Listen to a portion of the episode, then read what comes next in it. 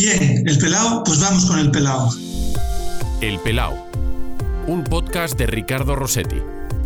Una charla de pelao a pelao. ¿Cuándo te diste cuenta que eras calvo? Bueno, ya empezaba a prever a... Se podía ver claramente que iba a ser calvo cuando tenía 24, 25, 26 años. Ahí empecé a darme cuenta que tenía unas entradas importantes y bueno, pues ahí intenté cuidarlo un poco, ¿no? De eso que ibas y buscabas un buen champú suave que tuviese alguna vitamina. Pero bueno, ya pasados los años con 35, 36, 37, ahí ya definitivamente ya las entradas no eran entradas, eran auténticas autopistas y ya la, la coronilla se veía claramente que no había pelo. Y, y ahí la verdad es que, bueno, pues me quedé tan tranquilo cuando vi que era completamente calvo, ya dejé de preocuparme por el pelo, por cuidarlo y, y bueno, ya, y a disfrutar ya de, de una frente despejada. Eh, lo alargaste un poquito todavía, ¿eh? O sea, sí. de la que te das cuenta, pudiste retrasar. Sí, bueno, eh, a esa 24-25 yo creo que empecé a cuidarlo un poco, pero bueno, ya se veía que era una cuestión genética, porque mi padre es calvo también, y, y, sí, ya con esta edad, pues eh, 35, 36, yo creo que cerca de la cuarentena se podría decir que yo clarísimamente ya no tenía casi pelo, ¿no? Eh, con 34, 35, mi último año jugando como profesional, veo alguna fotografía y se me veía, sí, la coronilla que clareaba, ¿no? Pero sí, yo creo que fueron 3, 4, 5 años después ya, sobre los 40, que clarísimamente ya no tenía pelo. ¿Con, con lo que mantienes, eh, vas al peluquero? ¿O esto sí, lo arreglas no, tú? No, no, voy al peluquero. Debe ser que, bueno, pues disfruto los 10 minutos que estoy allí con el peluquero. Hablamos de, de todo un poco. Y, y sí, me, me, corto un poco los laterales y, y, la nuca, ¿no? Yo creo que lo hago por, bueno, por, por no perder la costumbre. ¿Y nunca, nunca pensaste en coger la maquinilla y raparte? No, lo hice en alguna ocasión. Bueno, me raparon con, cuando fui a la mili. Con 25 años fui a la mili. Lo retrasamos bastante. Mi hermano José Luis, Jaime y yo fuimos mayores y ahí sí, ahí nos pelaron completamente. ¿eh? Eh, fuimos a, Ferrocarriles en Madrid, en, en Fuencarral, y sí era costumbre en aquel cuartel cuando llegabas que te... Era al cero completamente, ¿no? Entonces ahí ya anticipé cuál iba a ser mi imagen, ¿no? Pero ahora mismo no, lo de los laterales eh, y la nuca, pues bueno, lo llevo corto siempre, no me gusta verlo pelos largos, pero, pero no, la verdad es que nunca me, me lo rapea esa, esa zona que tengo ahí. ¿Y cada cuánto vas al peluquero? Eh, pues mira, voy una vez al mes, mes y medio, mes y medio como mucho. Es que no me gusta que, que me quede ahí un pelo, lo poco que tengo, que se vean pelos largos, ¿no? No me, no me gusta. ¿Eres de los que usa champú? Gel, gel, gel. No, champú no, porque no, no, no uso, ahora mismo no, lo utilicé y además eh, utilizaba siempre un buen champú cuando tenía algo de pelo, ¿no? Para intentar eh, mantenerlo. Pero los intentos fueron, no tuvieron resultado ninguno. Juan Carlos Alanedo, bienvenido al Pelao. Muchísimas gracias por estar aquí.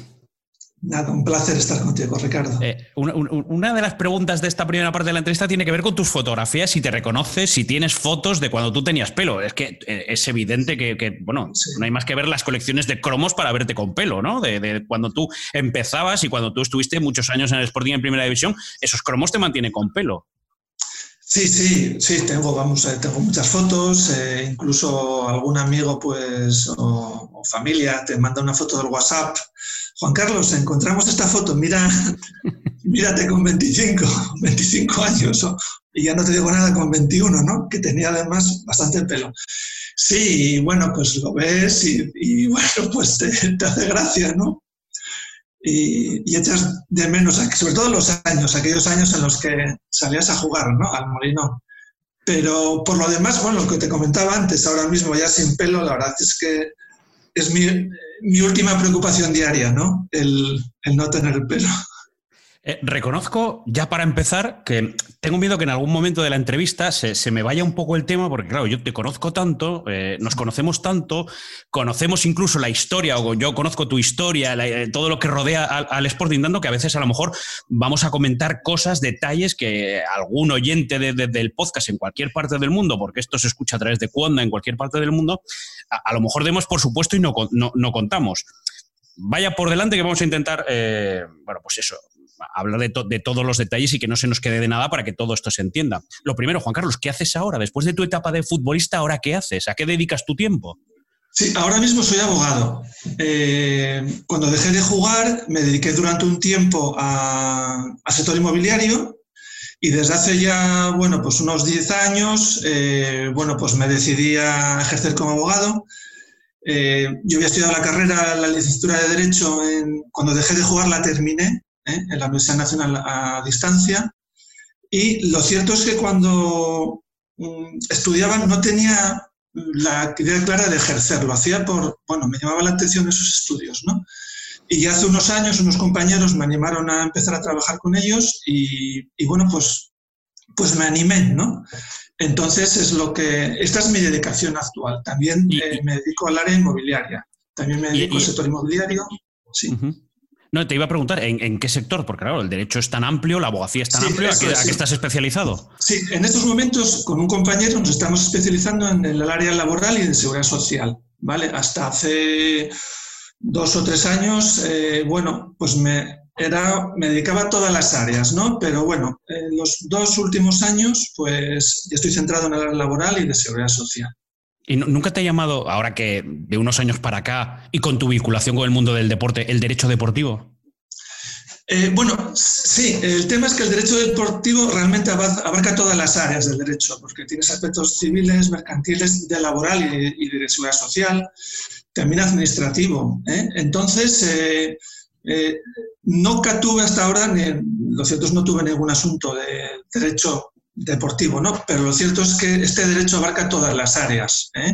Entonces, cuanto mm, mayor conocimiento tengas de todas las áreas, más preparado vas a estar para poder afrontar un tema de derecho deportivo, como puede ser un problema contractual de un jugador, que puede ser un tema laboral, un tema de sanciones, que puede ser un tema de derecho administrativo, o temas mercantiles o de civil. ¿eh? tema mercantil puede ser un, club que te lleve, tenga un problema pues, de de concursal, ¿no? Entonces, el derecho deportivo es que abarca todas las áreas. Eh, y, lo estudiaste? O sea, ¿cuándo empiezas a estudiar? Porque claro, me dices, la, terminé cuando dejé de, ser futbolista. ¿Cuándo la empiezas? ¿Cómo, es compaginar el fútbol, la portería del Sporting con, estudiar? Bueno, eh, eh, fueron mis dos últimos años jugando, pues ahí me, me, matriculé en la UNED, en la Universidad Nacional a Distancia, y ahí empecé a estudiar, a, bueno, a, estudiar mis dos últimos años. Y luego ya una vez que terminé me, me dediqué por completo ya a estudiar. Pero ahí también estaba, eh, cuando dejé de jugar, pues bueno, pues abrí una agencia inmobiliaria y fue ahí donde, bueno, compaginaba el, el trabajar con el estudio. Entonces, bueno, la carrera nunca me dediqué al 100% a ella cuando estudiaba, sino siempre la, compaginaba con la actividad deportiva o con la actividad laboral después de haber dejado de jugar. Entonces, eh, bueno, pues era siempre un interés que tenía, me llamaba la atención estos, estos estudios y, y bueno, pues los fui sacando, compaginando con otras actividades. Bueno, ahora es, más habitual, pero en tu época que un futbolista fue, eh, fuese a la universidad y sacase una carrera no, no era normal. Estamos hablando de la década de los 90. Sí, bueno, eh, cuando yo estaba en el, filial, eh, la verdad es que todos, la gran mayoría, cuando teníamos todos 17, 18 años, en segunda B, la mayor parte de los que formábamos parte de aquel equipo o estábamos terminando nuestros estudios de BUPICO o, algunos ya estaban estudiando eh, la carrera. ¿eh? Entonces, en mi entorno sí había un ambiente de compaginar el fútbol con los estudios. Por ejemplo, mi hermano José Luis, pues eh, hizo la ingeniería, Jaime Francisco, pues estaba estudiando también turismo y grado social, recuerdo Coloma estaba estudiando económicas, había un grupo, Iñaki también estaba estudiando, entonces éramos un grupo de, de jóvenes que, apasionados por el fútbol, soñábamos con jugar en el Sporting, muchos tuvimos la suerte de conseguirlo, pero bueno, teníamos eh, también la inquietud de, bueno, pues de estudiar, de tener unos, bueno, de estudiar, de seguir estudiando y seguir formándonos, ¿no? Para, para el día que dejásemos de jugar o si no llegábamos a jugar en el Sporting, pues... Eso... pues, de tu época de, futbolista, Juan Carlos, no es, lo mismo la, vida. Retirarse en, vivir en los 80, 90 como futbolista, retirarse en los 90 a, la vida de un futbolista en la actualidad. Y, lo digo ya no solo por el día a día, sino por la exposición mediática, las redes sociales, hasta el poder adquisitivo. O sea, es que no, tiene nada que ver. No, no, realmente ha, cambiado mucho eh, en estos aspectos que estás comentando, la exposición mediática, ¿no? Nosotros cuando éramos juveniles y jugábamos en el filial, pues sobre todo cuando estábamos en segunda vez, ¿no? Realmente entrenábamos todas las tardes y luego el fin de semana, eh, cuando jugábamos fuera, el fin de semana completo estábamos de viaje y jugando, ¿no? Entonces teníamos una gran dedicación. Cuando llegamos al primer equipo, bueno, pues ya completamente profesionales y la dedicación era máxima. Eh, lo cierto es que no teníamos la exposición mediática que tienen, que tienen ahora, ¿no? Que hay más medios de comunicación con el día a día dentro de la actividad deportiva, pero también fuera. Eh, parece que tienes que tener eh, presencia en las redes sociales, ¿no? Constantemente, porque si no, eh, no estás tal vez como a la moda, ¿no? Nuestra época en ese sentido yo creo que era, bueno, algo más tranquila, ¿no? aunque en el aspecto de la actividad deportiva yo creo que de la profesional, el tiempo que dedicábamos a entrenar, jugar, viajar, pues no, no, lo sé ahora mismo el tiempo, pero yo creo que sería más o menos igual. Lo cierto es que en el, fuera del terreno de juego nosotros teníamos una vida más tranquila, ¿no? Porque había incluso medios, menos medios de comunicación alrededor del, del mundo del fútbol, ¿no? Eh, eh, éramos menos los pesados, ¿no? Que, que, vivíamos en. Y era una relación también diferente, digo yo, ¿no, Juan Carlos? Sí, sí, completamente diferente. Vamos a ver, nosotros terminábamos el partido en el, en el Molinón y salíamos a, una gran sala que conoces perfectamente, ¿no? Pero allí estaban todos los medios. Entonces, según salíamos, pues el medio de comunicación, eh, quien fuese, pues te decía Juan Carlos o ven que quiero hablar contigo. Tu padre, pues estaba allí y hablábamos con el comercio para dar nuestra opinión, pues bueno, del partido, ¿no? Pero no estaba, no había una sala de prensa preciosa como tiene ahora el, el Molinón, en, y, en la que ibas a hablar con el periodista que previamente había hablado con el jefe de prensa del club y te había dicho Leli Rubiera, Juan Carlos, te quiere hablar contigo el comercio de Nueva España y la SER y la COPE. ¿eh? Ah, en aquel momento no salías y hablabas con, con el medio de comunicación que en aquel momento te, te requiriese. ¿eh? No sé si lo, no sé si lo sabes, eh, yo siempre cuento esta, esta anécdota eh, y además viene, viene también muy a colación de por qué me gusta hacer este tipo de entrevistas o por qué es uno de los motivos que quería que estuvieses en el pelado. tú eres el primer futbolista al que yo entrevisto. Sí, me alegro. qué bien. Y bueno, es que evidentemente me acuerdo, me acuerdo perfectamente porque además también tiene que ver con cómo es ahora, por ejemplo, la escuela de Mario y cómo era en aquel momento. Claro, estamos hablando del año 93-94, que yo te hago una, entrevista para un programa que, en el que empezaba yo a hacer historietas, que era en Radio Crash, en Gijón.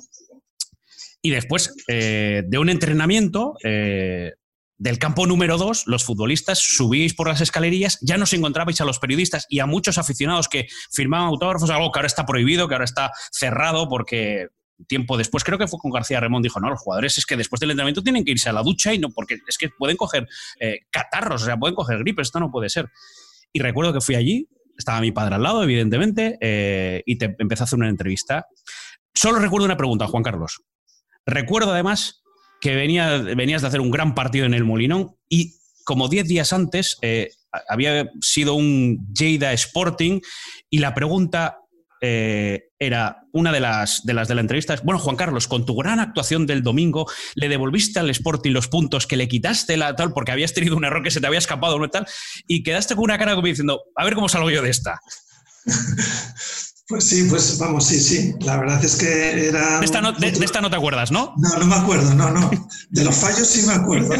no, no, de la entrevista, decía, de la entrevista. ya lo sé, ya lo sé, sí. No, no, la verdad, la verdad es que no, pero la escena que estás describiendo, sí me acuerdo de ella, porque sí, terminábamos el entrenamiento y antes de entrar al vestuario, hay una calle eh, que separa esta, el campo número 2 del edificio de Mareo y ahí podían estar, podéis estar vosotros, la, prensa, pero también todos los aficionados que quisieran pues, hacerse una foto con nosotros o, hacernos, o pedirnos un autógrafo. ¿no?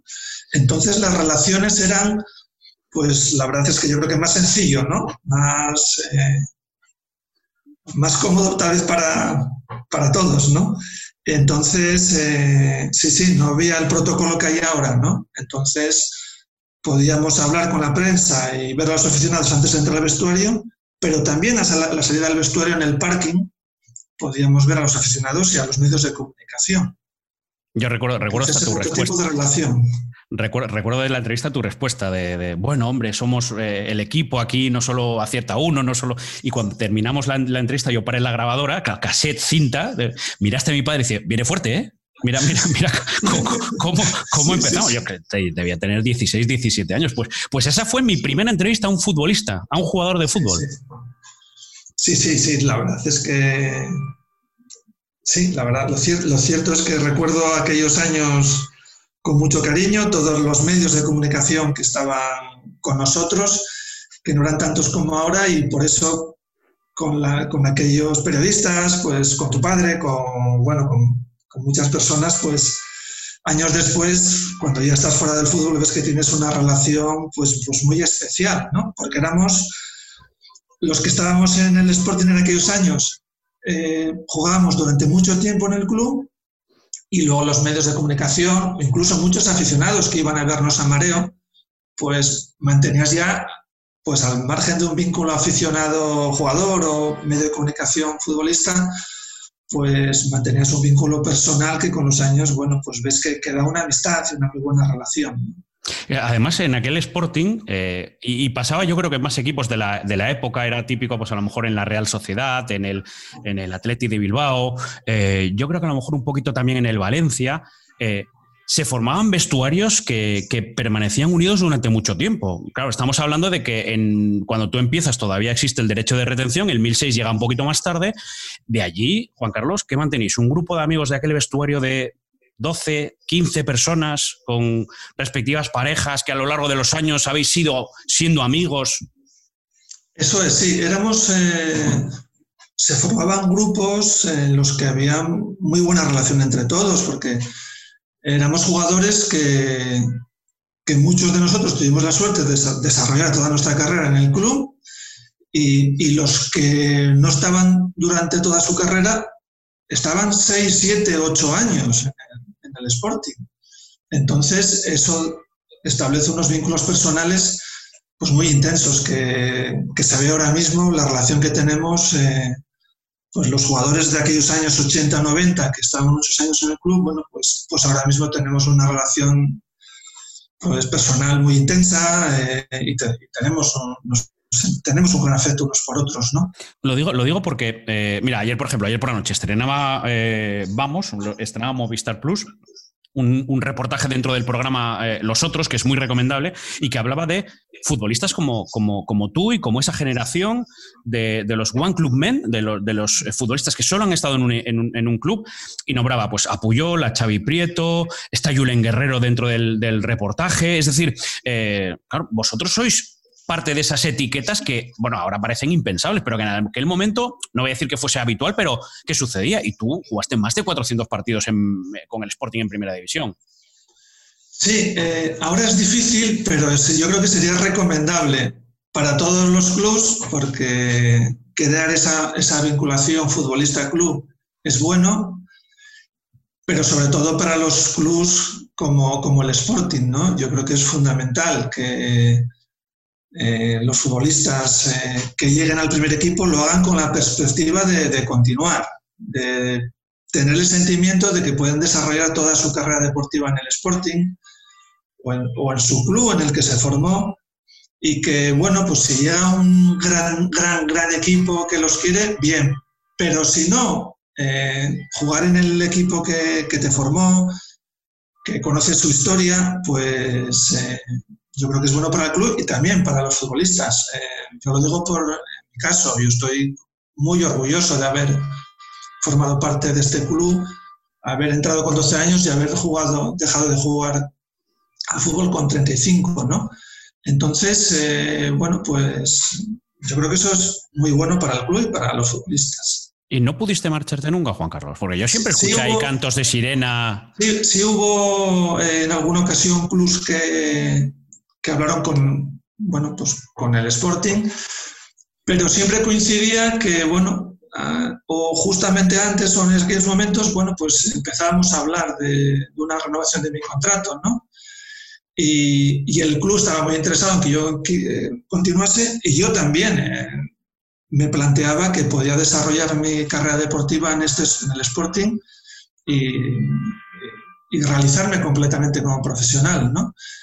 Y de eso salía que, bueno, pues que renovamos el contrato y, finalmente pues estuve toda mi carrera en el Sporting. Entonces, bueno. Pues... ¿Y, hubo, perdón, Juan Carlos, ¿hubo algún momento en el que te pudiste ir de verdad, que estuviste cerca de irte? Sí, en alguna ocasión, eh, pues al Sporting, eh, bueno, pues tenía una oferta que podía interesarle, a mí también que podía interesarme. ¿Y qué equipos eran?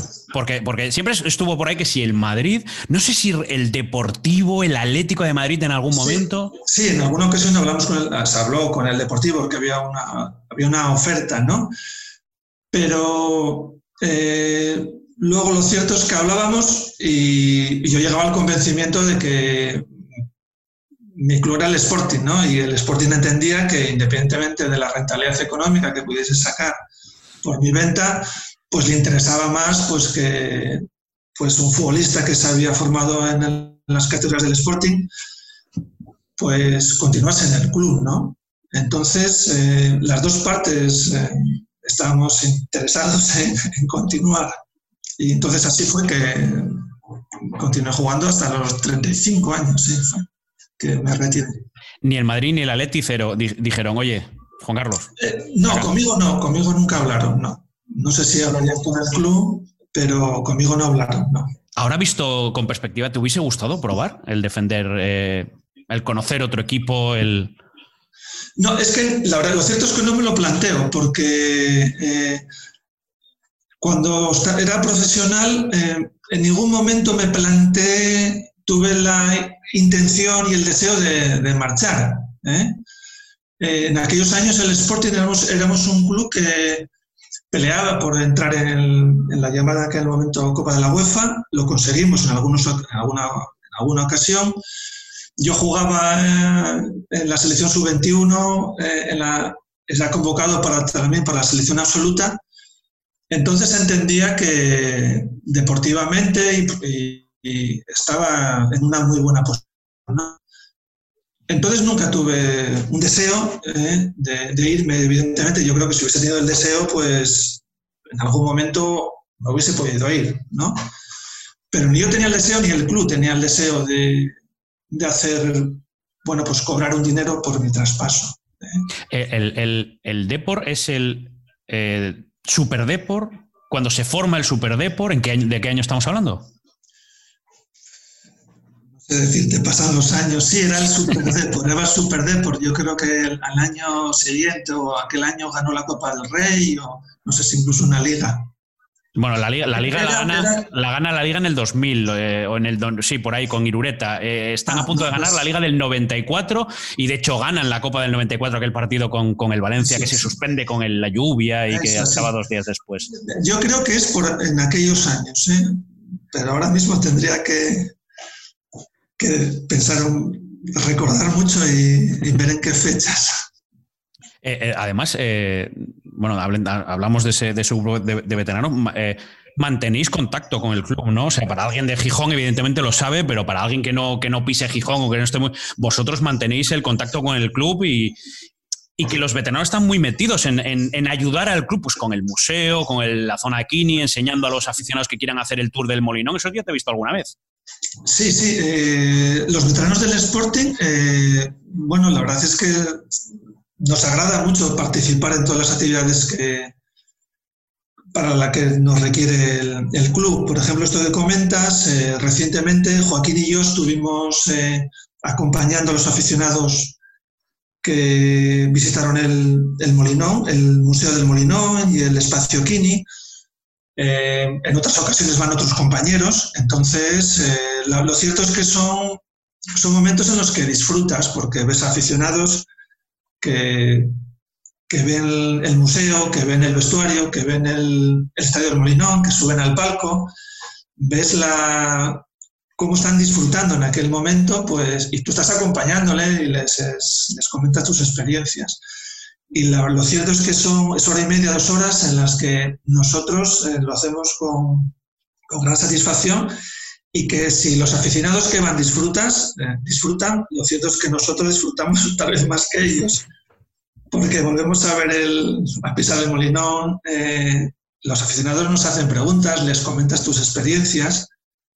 Entonces, muchos de aquellos aficionados, pues los más veteranos en mi caso, pues te vieron jugar, ¿no? Entonces te dicen, bueno, pues yo te vi toda tu carrera deportiva, desde los 21 hasta los 35, y te comentan anécdotas. Entonces, bueno, pones cara a aquellos aficionados que, pues que te aplaudieron, ¿no? Entonces, lo cierto es que, bueno, es un tiempo en el momento en el que yo lo paso muy bien. Y Joaquín lo pasa muy bien, José Luis Lunaro también fue, fue acompañado de Tati. Y la experiencia que él me comentó también fue la misma, que se lo habían pasado muy bien.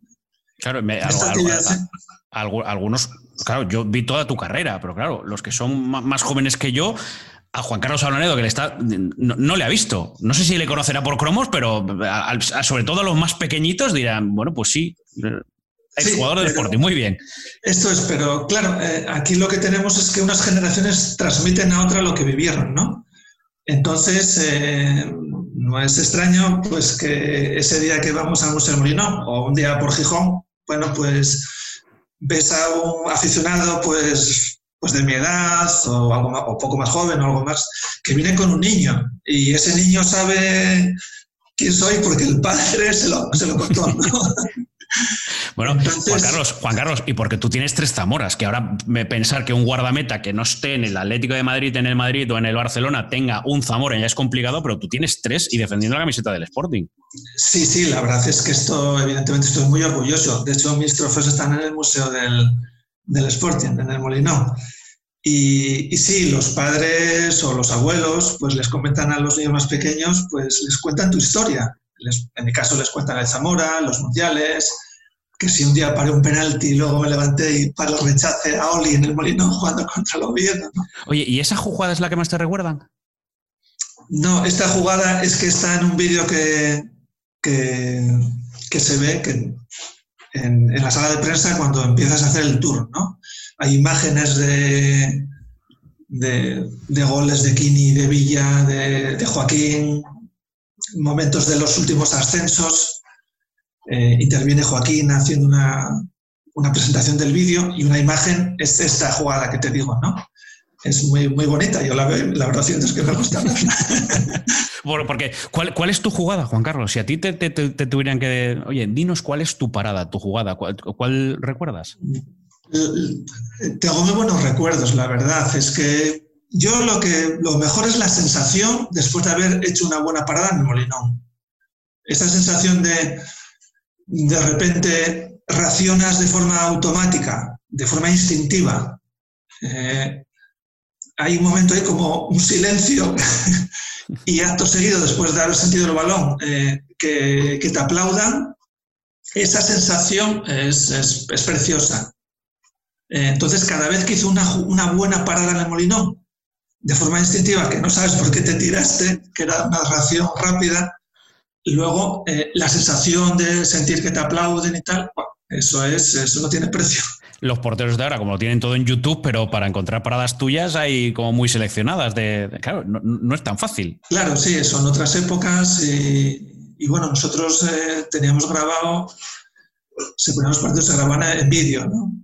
Entonces, claro, aquellos vídeos, pues aquellas cientos de vídeos están ya perdidas. Y luego te vas a los mundiales, te vas a dos mundiales. Lo que pasa es que no, sé si tienes la espinita de no haber jugado en algún mundial y que, en aquel momento, pues claro, para los porteros eh, ya no había las rotaciones que hay, que hay ahora. Ayer jugaba Unai Simón con la selección española, ahí puede jugar Kepa, puede jugar De Gea. En aquel momento el portero era como insustituible. Eso es, eso. Está, eh, la situación es esta, ¿no? En nuestra época bueno, pues ya que te convocasen para el Mundial o para un partido de, preparación o un partido amistoso, pues, pues ya era lo máximo. El que jugaba era el, titular. El segundo no jugaba ni, cinco minutos. ¿eh? Yo, de hecho, los partidos que jugué fueron los minutos finales ¿eh? de partidos amistosos. Ahora mismo, pues como bien dices, eh, a los porteros, a los tres porteros que van en cada partido, bueno, pues se les rota y, juegan, independientemente de que luego el día del partido de, clasificación pues juegue uno u otro, ¿no? Pero sí se les dan minutos. En nuestra época y en mi época y la anterior, pues no, no, el, que jugaba todo era el, el, portero titular. Entonces, bueno, ya en un mundial, eh, aunque estuvieses clasificado para la segunda fase, pues bueno, los, el segundo y tercer portero pues, pues no jugaban, ¿no? Oye, qué tirria teníais que tener, ¿no? Al portero titular, no sé, a Zubi, por ejemplo, que venía de Arconada, Arconada le da el testigo. Además, yo creo que ya es cuando tú empiezas. Eh, va Zubi, pero estás allí a la sombra de Zubi. ¿Esto pasaba? No, no, no, no le tenías ninguna tirria. no, la verdad es que, mira, yo cuando fui al Mundial de México tenía 22 años, 22 años, 22 años tenía, ¿no? Entonces, claro, ya estar ahí, llevar dos años en primera, eh, haber jugado ya titular en la sub-21, ya de que ya había jugado en la Olímpica, ir al Mundial de México 86, bueno, ya era lo máximo, ¿no? Entonces, bueno, lo cierto es que tenías asumido que, bueno, que el titular era Zubi, además era un, fue un portero extraordinario, ¿no? Entonces, a no ser que algún, algún accidente, pues tú no ibas a jugar, ¿no? Entonces, eh, ya para mí estar allí y luego también el Mundial de Italia, pues fue, eh, bueno, cumplir un sueño, ¿no? Tiempo, con el paso de los años, hombre, pues hecho de menos en algún partido haber jugado más, que también hubiese venido bien. Ya digo, partidos de preparación, ¿no? O en algún partido de estos ya de competición que, que no tiene, que ya está la clasificación hecha, pues haber jugado algo más, porque eso hubiese sido también bueno para el equipo, por si tienes que jugar en algún momento un partido de competición, ¿no? Eh, hay un cambio entre el ambiente de la selección y, un ambiente, y el ambiente del club, ¿no? Entonces, bueno, eh, en aquellos años a los que íbamos pero no jugábamos, yo con, ahora con los años veo que hubiese sido bueno jugar algo más en esos minutos, en vez de cinco minutos al final, pues un segundo tiempo en un partido amistoso, que hubiese venido más bien porque te haces al ambiente de un partido de la selección, ¿no? Oye, qué diferentes erais, ¿no? Zubitú, ¿no? Dos porteros completamente, hasta físicamente completamente diferentes. Sí, éramos dos estilos de parar distintos. Hubiera yo siempre he considerado a Zubizarreta mm, un portero técnicamente perfecto. ¿eh? Eh, el blocaje en su colocación, en sus movimientos. Eh, era muy ágil, entonces, pero era muy sobrio. Yo, en cambio, era un portero de los. un portero rápido y ágil, ¿no? sí, éramos dos porteros completamente distintos. Yo creo que, eh, independientemente del estilo de los porteros, lo importante yo creo que es la eficacia, ¿no? Pues que salgas al terreno de juego y que pares balones y que los pares los máximos posibles, ¿no? Y que los goles que te metan, que, te, que encajes, sean esos goles que dicen, bueno, o no imparables, o decir, bueno, pues nada, el portero no falló el portero, ¿no? Entonces yo creo que lo importante es la eficacia. ¿eh? Y sí, Zubi para mí era un portero muy bueno, muy bueno, de una técnica perfecta. Luego también tuve la suerte de estar en la selección con Urruti. Era una mezcla de un portero sobrio y ágil. En los penaltis era soberbio. Y luego en el Mundial de Italia con Lucho Torena, ¿eh?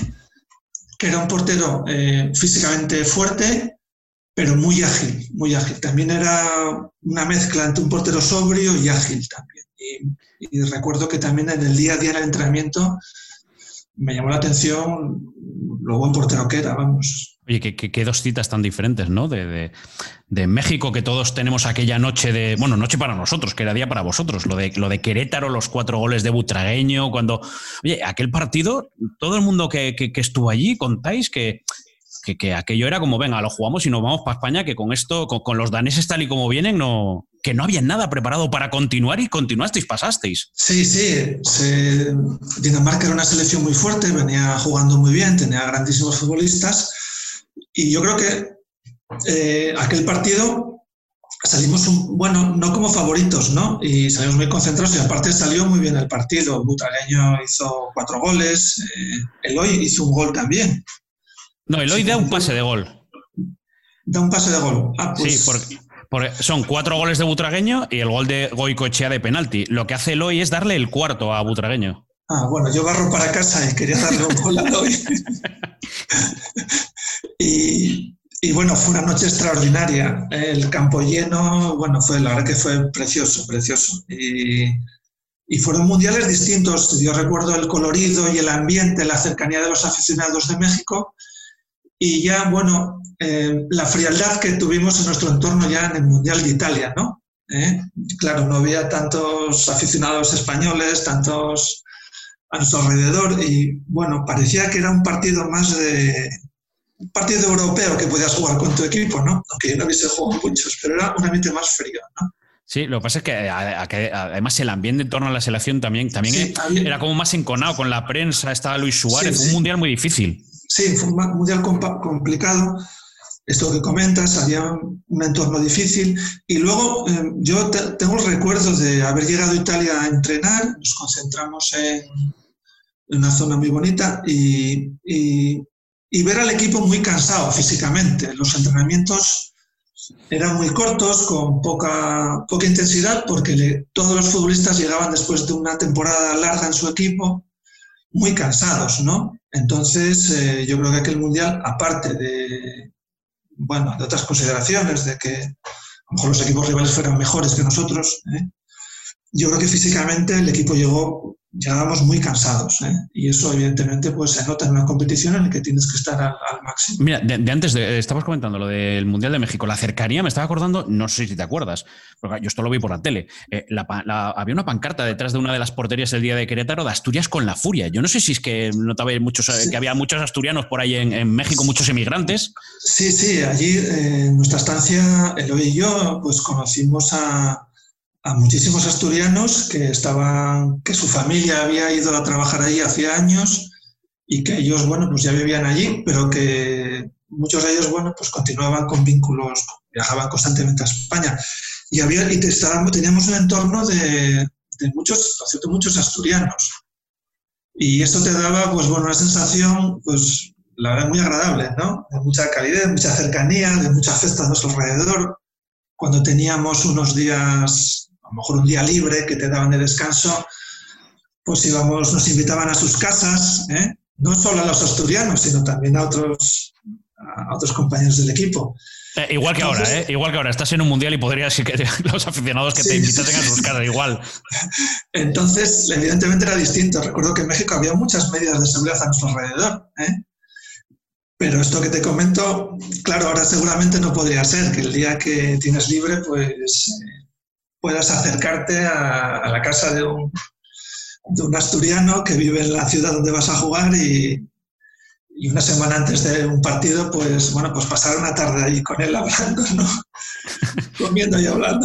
Lo peor, evidentemente, tienen que ser las lesiones. Y, y tú tuviste tres o cuatro lesiones muy importantes que al final de no haberlas tenido, es decir, te perdiste muchos partidos, alguna temporada completa por culpa de lesiones que yo no sé si luego te condicionaban tu manera de actuar bajo los palos o, se fueron olvidando con el paso del tiempo.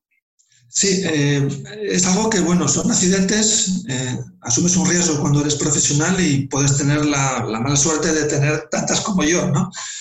Eh, Evidentemente me limitó el número de partidos, que habría jugado, pues yo creo que sí, una temporada y media, no sé si casi dos temporadas jugando, juntando todos los periodos de baja, de las rodillas, hombro, una mandíbula, bueno, un auténtico hospital de urgencias, ¿no? Eh, pero luego, eh, sí, salí perfectamente recuperado de todas ellas, lo que sí creo que te condiciona, con el tiempo te condiciona. ¿Eh? No eres consciente porque en aquellos momentos eh, eres joven, tienes muchas ganas, eres muy fuerte, estás muy bien recuperado, pero yo con el paso del tiempo miraba para atrás y, veía, recordaba alguna jugada, algún movimiento, y sí, tal vez en los últimos años esas lesiones sí te van condicionando algo. No es que te quiten un segundo de velocidad, pero es esa décima que eh, te hace llegar o no llegar a un balón o no llegar con, la solvencia que a lo mejor llegabas antes, ¿no? Eh, entonces, son muchas lesiones que salí muy bien de todas ellas, pero que evidentemente Mm, bueno, algo sí te, perjudica.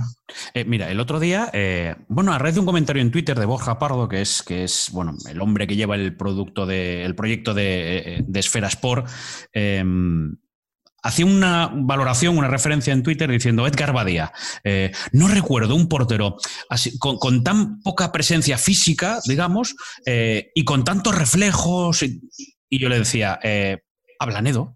O sea, tú ves unas fotos de Juan Carlos Ablanedo cuando llega al Sporting y tú no, nunca fuiste, Juan Carlos, un portero de, mucho hombro, de mucha musculatura, de, hacer pesas en el gimnasio.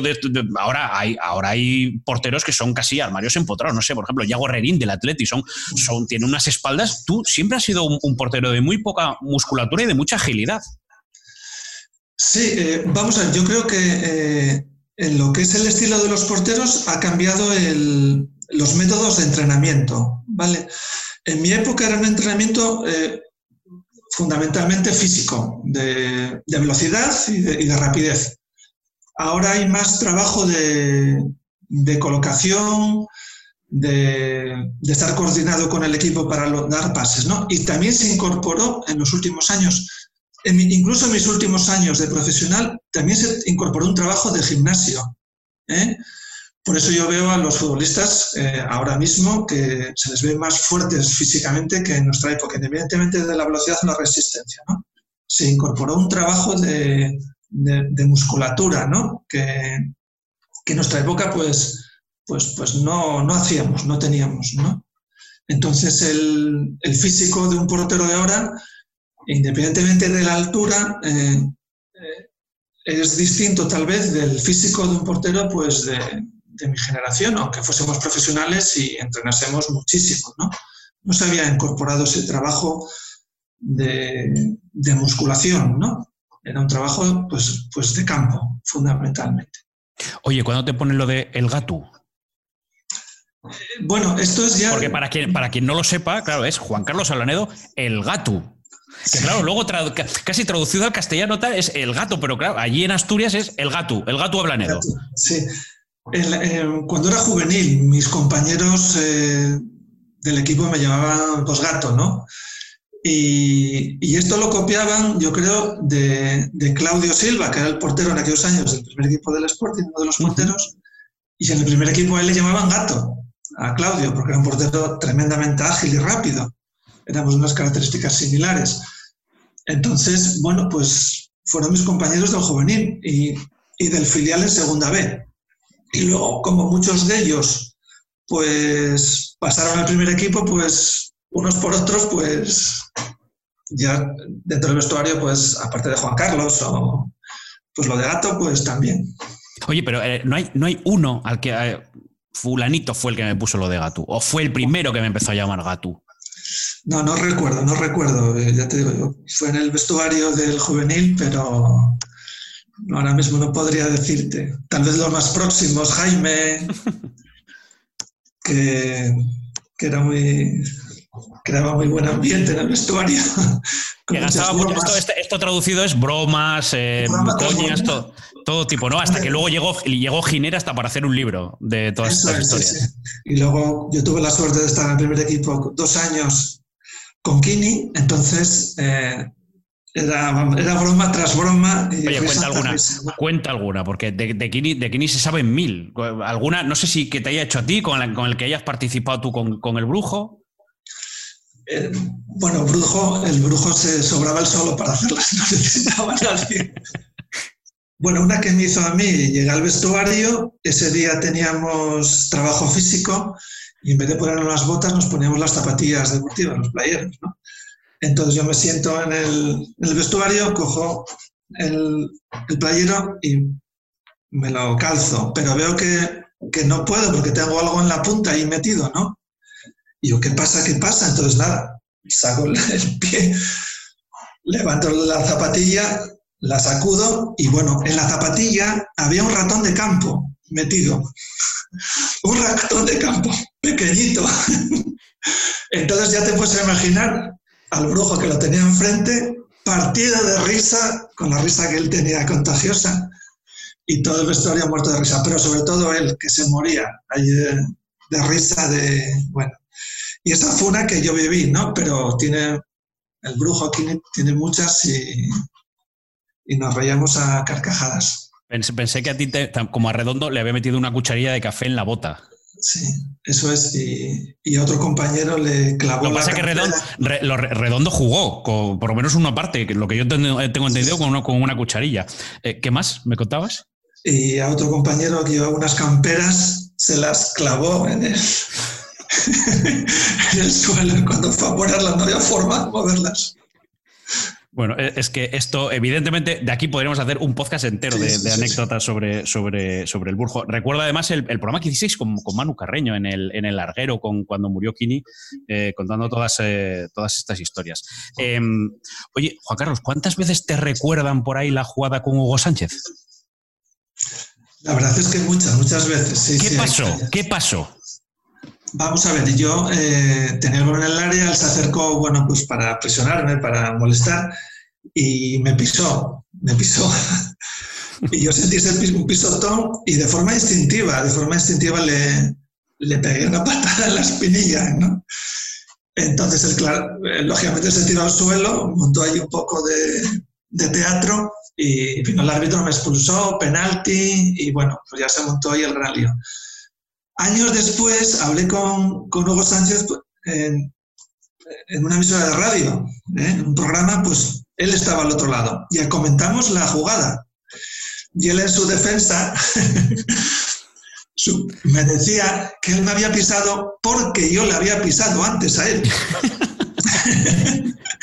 al sacar, eh, al sacar de, portería, él me había venido a presionar y que yo al sacar le había pisado, pisado él. Yo la verdad es que no, no lo recuerdo. Pero bueno, él en el ejercicio de su derecho de defensa alegó eso, que yo le había pisado a él. Yo no lo recuerdo. ¿eh? Habría que preguntarle a Andújar, que es eh, el árbitro de aquel partido y que es otro calvo que tiene que pasar por este podcast, dicho sea de paso. ¿A ¿Con Andújar llegaste a hablar?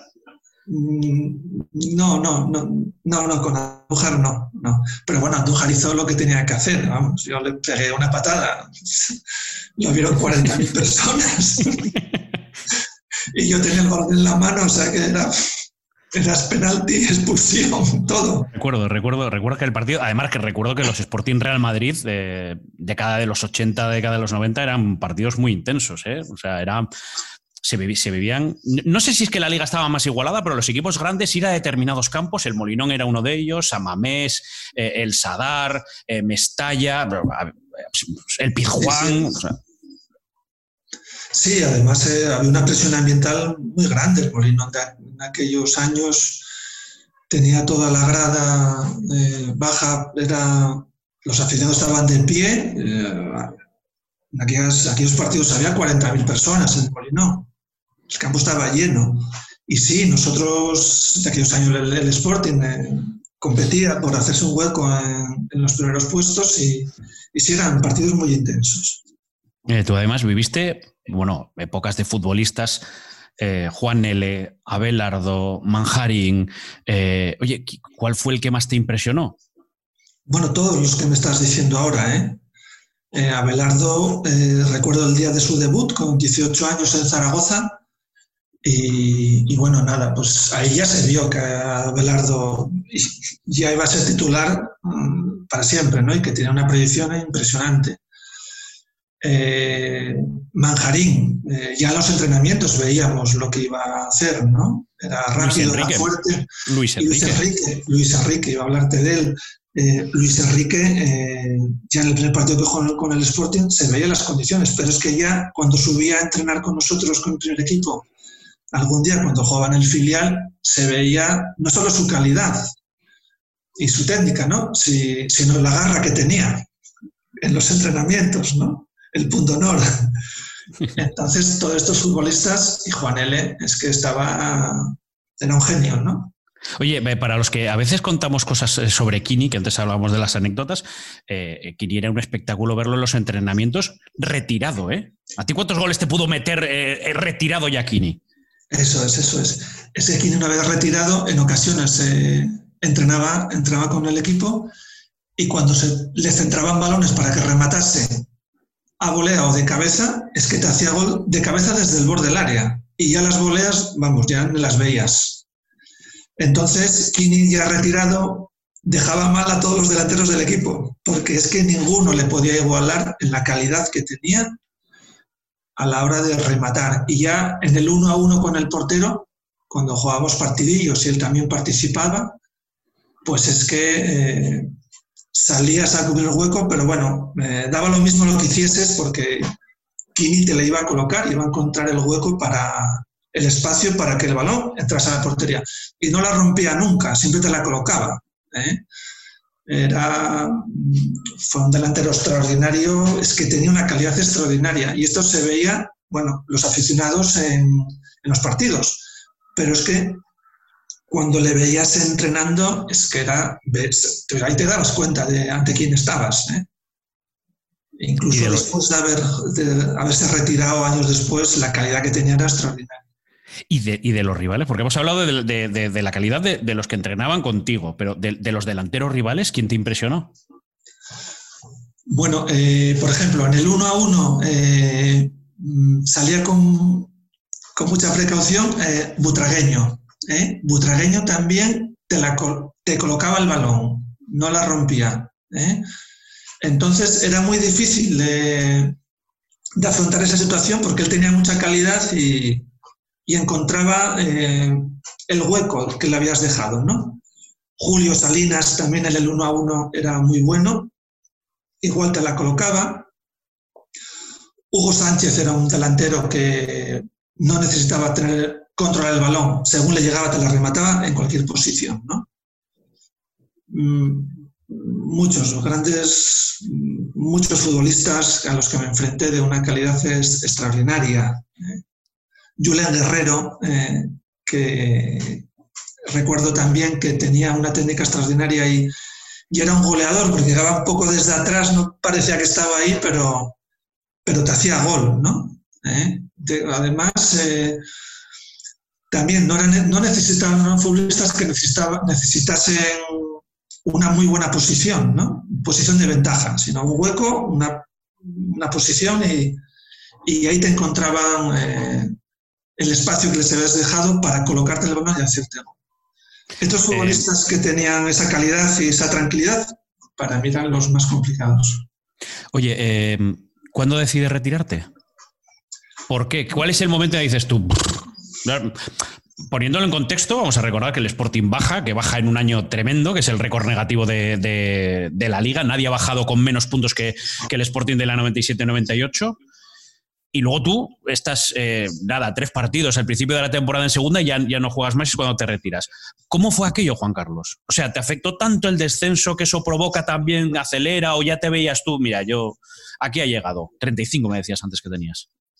Sí, bueno, hay una situación que si, si el equipo, un equipo baja de categoría y, hay jugadores veteranos, pues normalmente esos jugadores veteranos, pues eh, bueno, ya lo ves, ya lo ves venir ahí, ¿no? Pagan, eh, ¿no? ¿Perdón? Digo que pagan, que los veteranos son los que pagan los platos rotos. Sí, son los veteranos los que ya no tienen hueco para el año que viene, independientemente de eso, ¿no? Yo ese último año eh, jugué los primeros partidos, eh, tuve una lesión muy extraña y bueno, ya dejé de jugar y ya bueno, ya no volví a jugar en todo el año. Ahí ya fui dándome cuenta que bueno, pues que esta era mi última temporada. ¿eh? Ya no me veía, ya veía claramente que evidentemente en el, club ya, me iba, ya no iba a continuar y bueno, tampoco me veía jugando en, otro sitio, ¿no? Entonces ya asumí eh, que esa temporada era mi último año. ¿eh? Yo me encontraba bien, físicamente, pero eh, ya, se ya empezaba a pensar que era la última temporada. En algún momento ya empecé a darme cuenta que todas las lesiones que había tenido, pues que tal vez, aunque yo no quisiese reconocerlo, alguna factura pasaban, ¿no? Entonces, eh, que ese era el momento, que ese era el momento. Fui asimilándolo durante toda la temporada y cada vez que el equipo, el equipo viajaba y yo me quedaba en, pues en Gijón, en casa, pues ya fui mentalizándome de, que eso sería eh, lo habitual dentro de muy poco, ¿no? Entonces no fue un cambio traumático, sino que yo creo que ese último año, eh, aunque entrenaba diariamente y, en alguna ocasión iba convocado, pues bueno, me ayudó a, darme cuenta y a mentalizarme de que ese junio pues ya iba a terminar como, como profesional. Oye, eh, nada, para ir cerrando, dos preguntas, aunque solo sean casi por debates de, de, actualidad, pero tú que eres portero y que te gusta ver el fútbol, que te gusta disfrutar, este debate que hay, o Black, Courtois o Ter Stegen, ¿a ti cuál te gusta más? Ya no voy a decir cuál es el mejor, que esto me parece que va por gustos, pero ¿a ti cuál te gusta más? Vamos a ver, eh, a mí me, es que a mí me parecen los tres... Eh, no, pero hay que mojarse, Juan Carlos, hay que mojarse. bueno, a mí me dices, coge a uno, yo cojo a Black. ¿Por qué? bueno, me, parece, eh, me parecen los tres nivel top, los tres muy buenos. Pero Black es que me parece, es un portero de envergadura, lo veo súper elástico, súper ágil, súper rápido. Eh, le vi hacer paradas inverosímiles, ¿eh? que yo pienso, esta no la habéis hecho yo. y me parece mm, muy bueno. Y me dices, coge a uno, pues cojo a Black. ¿eh? Me dices, ¿y qué es que los otros son peores? No, peores en absoluto. Me parece Ter Stegen. Me parece también un portero muy bueno. Eh, tal vez no me gustan determinadas posturas que toma cuando está en el uno a uno, que se queda como estático y abre brazos y piernas, pero es una cuestión de gusto, de estilo, ¿no? Y, por ejemplo, hace poco a Courtois le vi unas acciones que era de portero antiguo, me refiero a los porteros de los años 80-90, porque eh, en, un, en un uno a uno no se quedó esperando, sino que atacó el balón se lanzó a los pies del contrario y evitó dos goles, ¿no? Entonces, eh, te elijo a Black, pero los tres de un nivel altísimo y, ya te digo, lo último que le vi hacer a Courtois de, de atacar a un contrario en el uno a uno me recordó los porteros de mi época y me pareció sensacional que lo hiciese. Oye, y para, para nosotros, por ejemplo, para mí, para mí, que yo, mi primera equipación de portero fue culpa de, Arconada, porque era el portero de, aquella época, que los niños de Gijón luego nos gustaban las camisetas de portero por tu culpa, por lo menos la, de, la de, mi generación. Eh, ¿tú, ¿tú, cuál es el portero de referencia? Andoni Zubizarreta siempre me dice Iríbar. Yo quería ser portero por Iríbar. Sí, los míos. Eh, Miguel Ángel y Arconada. Y, y luego el recuerdo que tengo de estar detrás de la portería de Castro, pero dentro de la portería de la red, viéndole eh, entrenar y viendo sus movimientos. estos tres porteros. Uno de ellos, en un momento determinado, una tarde, entrando en, entrando en mareo, que Tati Valdés me dijo, Juan Carlos, ponte, métete en la portería y fíjate en los movimientos de Jesús Castro. Yo, a, Castro no, no, lo vi, pero bueno, claro, la referencia pues, de lo que cuenta mi padre, de lo que cuenta, de que era un, bueno, puede ser el mejor portero de la historia del Sporting. Ahí, ahí te andas, creo que en el debate. ¿eh? Sí, eh, yo vi últimamente porteros de, bueno, vi a Castro en algún, en algún vídeo y, y, los movimientos de Castro debajo de la portería eh, serían los de un portero, digamos, moderno, de los de ahora. ¿Sí? Le vi movimientos y dije, bueno, esto es lo que hacen ahora los porteros. Salidas a los pies, eh, bueno, ahora eh, percibí más sus cualidades con los años y viendo, además que tuve la suerte de ver varias, varios partidos, de, bueno, jugadas aisladas, ¿no? Entonces, eh, yo la verdad es que, bueno, tengo un recuerdo de inolvidable y mi valoración es que eh, Castro era un portero que ahora podría jugar porque además golpeaba muy bien el balón. ¿eh? Era un portero que tenía muy buen toque de balón. Sacaba el balón parado, desplazaba muy bien. Juan Carlos, no, no, no, bueno, me queda una tantita de, preguntas ahora para el, para el final, como siempre, pero eh, es que yo, yo tengo que preguntarte. Estoy aquí, ya sé que esto solo le va a interesar a los aficionados del Sporting que escuchen el podcast, pero yo te tengo que preguntar qué va a pasar este año. Bueno, pues yo, como todos los aficionados, estoy muy ilusionado y muy esperanzado. ¿eh? Veo el equipo muy bien.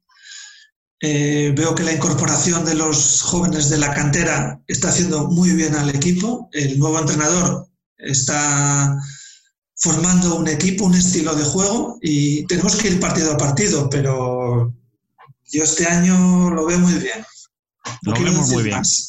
No quieres decir más. Claro, esto lo estamos hablando cuando el Sporting está tercero, empatado con el Mallorca. Ya el español ya tiene cuatro puntos, pero claro, es que esto es más largo que un domingo sin dinero, Juan Carlos. No sé si decir, hay que se puede hablar de playoff o hay, no, no, no, se puede ni siquiera hablar de playoff, de, de ascender ni nada por el estilo y esto es, que es muy largo y tenemos aquí en el Sporting mucha experiencia de, de, las temporadas de segunda que son largas, difíciles. Pero a veces se nos olvida, ¿eh? Sí, sí. Y entonces, bueno, por eso, y hay que darles la enhorabuena ahora lo que están haciendo ahora, animarles y que son capaces. Lo importante es que yo les veo que son capaces de seguir ahí. Bueno, pues no está, no está mal. Bueno, vamos a por la última tanda de preguntas para, terminar. ¿Irías a Turquía, Juan Carlos, pero no a jugar a Estambul como que en aquella Copa de, la UEFA? Bueno, la verdad es que tú en, aquella eliminatoria no estabas, pero, pero ¿irías a Turquía? A ponerte pelo, claro. No, a ponerte ah. No, no, no, no, no, lo tengo descartado. Tengo un amigo que se hizo un trasplante y, yo no, no, que va, no, no, no, nunca, nunca. No, no, estoy muy satisfecho con mi pelo. ¿Y en aquel momento hubiese sido? Mira, yo creo que si con 33, 34 años eh, la técnica hubiese estado como está ahora y me hubiese hecho un trasplante de pelo, tal vez un año o dos más de fútbol hubiese tenido. Aunque solo se fuese por, por apariencia. A ver, calvo, calvo de referencia, calvo icónico. Calvo icónico.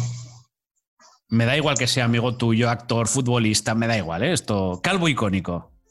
Bueno, pues, pues mira, tenemos que, bueno, falleció recientemente Sin Connery, este actor. Claro, bueno, sí, en sus últimos años ya, ya estaba aquí, ya estaba aquí rapado.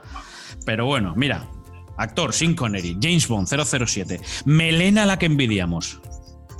Melena, Melena. Anda que no estuviste tú compañeros con Melena, ¿eh?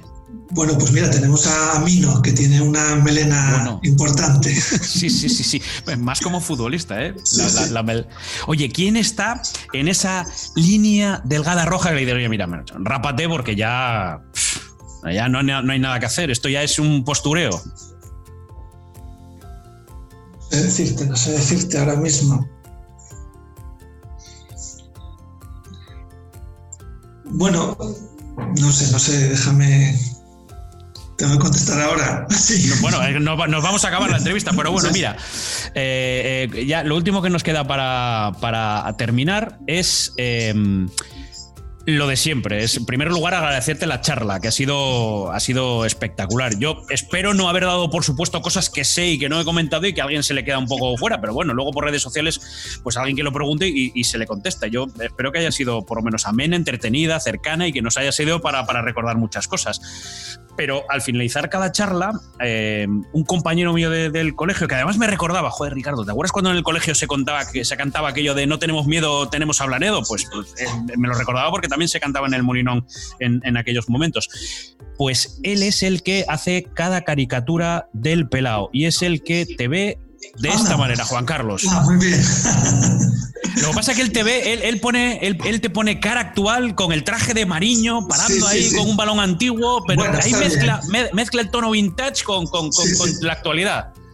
Dale las gracias. Dale las gracias. Se llama Rafa, e insisto, siempre lo cuento, es compañero mío del colegio, y es el que le pone las caricaturas a todos los invitados para que, pues nada, te la mandaré. Con esto de, las comunicaciones te la puedo mandar y luego tú ya pues la pones ahí en el despacho, la pones en casa, lo que quieras con él, pero por lo menos que sepas que tengas algo que te recuerde que durante una horita estuviste charlando aquí en el pelao. Espero que, que, cómodamente, que nos hayamos echado una risa, porque al final no solo es hablar del fútbol, sino hablar un poquito de, de la vida, Juan Carlos.